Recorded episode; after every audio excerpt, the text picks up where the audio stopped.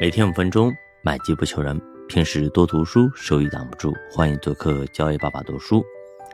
好，今天我们继续聊巴菲特给儿女的一生忠告。忠告九：稳中求胜，稳中求胜。巴菲特说，一个有自制力的人，不会被人轻易打倒。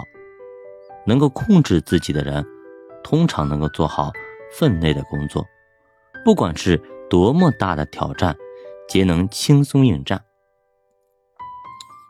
没有人能够一辈子都一帆风顺，任何人都会时不时的面临困境和失败，而沉着镇定的心态，却能帮助我们解决任何的难题。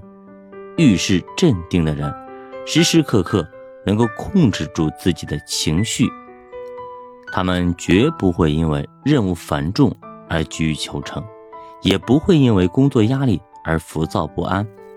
面对任务和压力，他们始终保持镇定，最大限度地利用自己能够利用的资源，日复一日、年复一年的执着拼搏。遇到任何事情，只要保持从容镇定，即使是杂乱如缠在一起的丝线，最后也会理出头绪。巴菲特之所以能够成为很多美国人心中的华尔街英雄。主要是因为他心态非常好，历经数次金融风暴，不慌不乱，成为最后赢家。可以说，他的沉稳从容，无人能出其右。股市大崩盘，对于投资人来说并不陌生。它指的就是现有的股民全部被套牢，没有新股民入场。当被套的股民开始只知道割肉卖股票。而不肯买入股票的时候，就会造成恶性循环，持续下跌，最终股市关门即崩盘。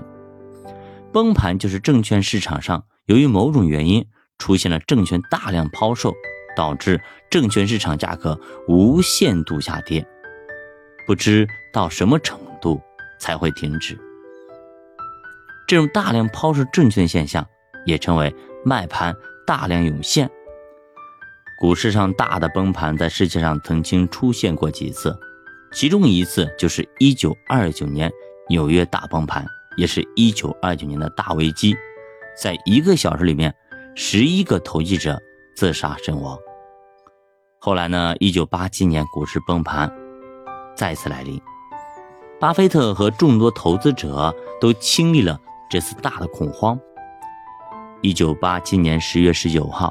又是一段美国股民的黑色记忆。这一天，美国股市一开盘直接崩掉。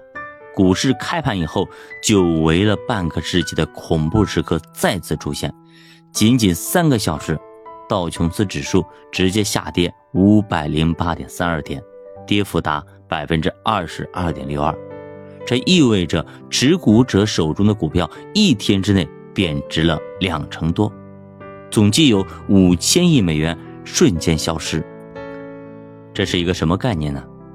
相当于美国全年国民生产总值的八分之一瞬间蒸发了，没了。随即恐慌波及了美国以外的其他地区。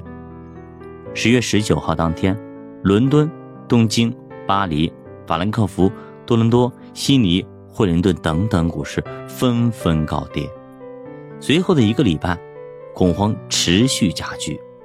十月二十日，东京证券交易所股票跌幅百分之十四点九，创下东京下跌最高纪录。十月二十六号，香港恒生指数狂跌一千一百二十六天，跌幅百分之三十三点五，创香港股市历史最高跌幅，将自一九八六年十一月以来全部收益通通跌没了。与此相呼应的，悉尼、曼谷、新加坡、马尼拉等等股市纷纷狂跌。于是，亚洲股市崩溃的信息又传回欧美，导致欧美股市进一步下跌。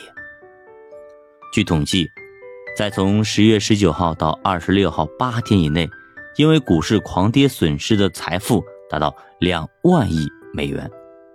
是第二次世界大战中直接及间接损失总和的三千八百八十亿美元的五点九二倍，也就是在短短八天之内，让世界上损失的财富得打五次世界大战还打不完。很多富人们也因此失去了自己的财富。